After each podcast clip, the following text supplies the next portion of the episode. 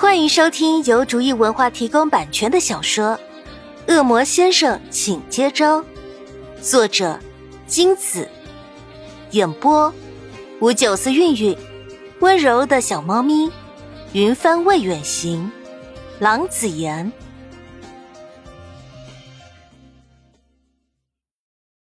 第四十二章。嗯，这个嘛。司徒青青右手食指点在嘴唇上，眼睛不停的转，似乎的确有认真思考。他的眼底划过一抹狡猾的金光，说：“我没听到什么呀，就算有听到什么，也不会告诉你。谁让你不自量力的想跟我抢？”司徒青青心里不忿的想着。你刚刚明明说听到了司徒明在喊什么东西啊！潘夏着急的看着司徒青青，我有说过吗？没有吧？司徒青青心虚的移开视线，看向别的地方。潘夏心里正着急着，没有发现他的异样。哎，我说没有就是没有，你怎么这么烦啊？司徒青青绕过潘夏，快步离开。生怕潘夏又纠缠上来，是真的吗？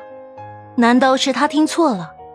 秦宇航没有听到，现在司徒青青也说没有听见，这是不是表示的确什么都没有发生，一切都只是他的幻觉？该怎么办？还要追问下去吗？一阵海风吹来，头上一根头发被风吹落到手臂上。潘夏粘起来放在手心，头发，对，还有这个可以证明。走进音乐室，潘夏从兜里取出一把水果刀，握紧。听服务生说，这个时间，那个人应该会在这里听歌。轻轻推开房间门，音乐声瞬间耀出门外，而房间里光线昏暗。在门外明亮光线的强烈对比下，房间内部更显得阴暗诡异。韩夏缓步走了进去，来到那个人的身后，他没有反应，大概是睡着了吧。真是天助我也！他利索的举起手里的水果刀，正要一刀砍下去的时候，那个人没有预兆的开口了：“是谁？”声音不冷不热。出色的音质本应让人说不出的舒服，此时听来却有种无法承受的压迫感。哼，被发现了。不过，我劝你最好不要反抗。他低声威胁道：“你想怎样？”那个人镇定的问：“没想怎样，只要你乖乖听话，我保证不会伤害你。”他善意的解释说。那个人的声音却变得危险起来。如果我说不呢？由不得你，你还是接受吧。废话少说，他迅速的一刀砍过去。那个人单手就接住了他的刀，两根手指便轻而易举的夹住刀身。他缓缓回过身来，终于和他面对面。潘夏，司徒明惊讶极了。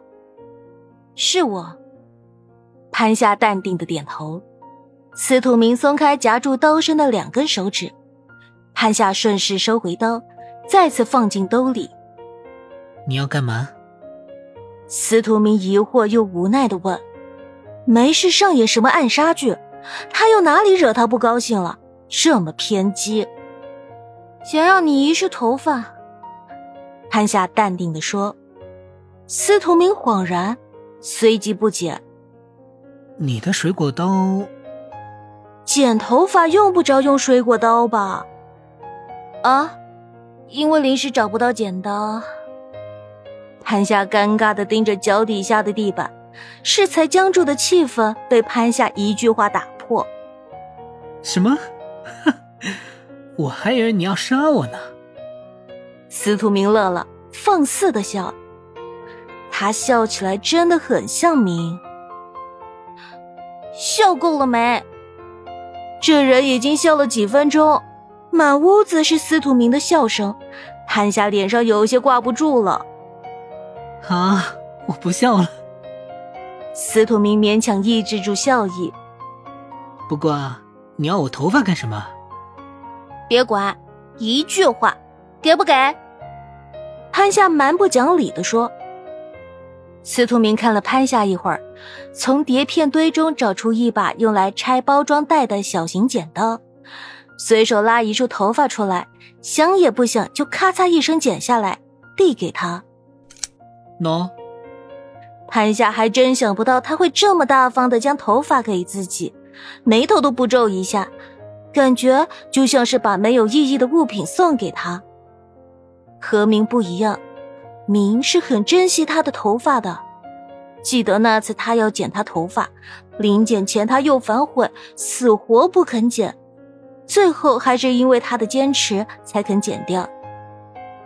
潘夏忍不住问司徒明：“你这么大方就把头发给我，难道就不心疼吗？”“当然会，如果是别人要我剪，我肯定会揍他；倘若是你要我剪，不管多少。”我一定会见。他语气平淡，眼睛却从未离开过潘夏的脸，神情认真严肃，仿佛宣誓般。为什么？嘴上虽然这么问，但心里好像早就知道答案一样，很平静，平静的很奇怪。呵呵，不为什么，我高兴就这样做。司徒明笑的张扬。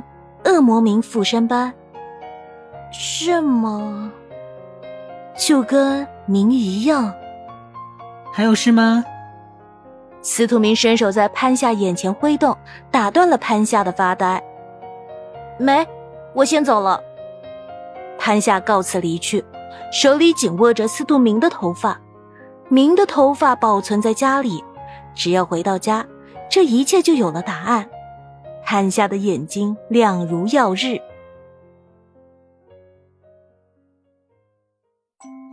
本集播讲完毕，感谢您的收听。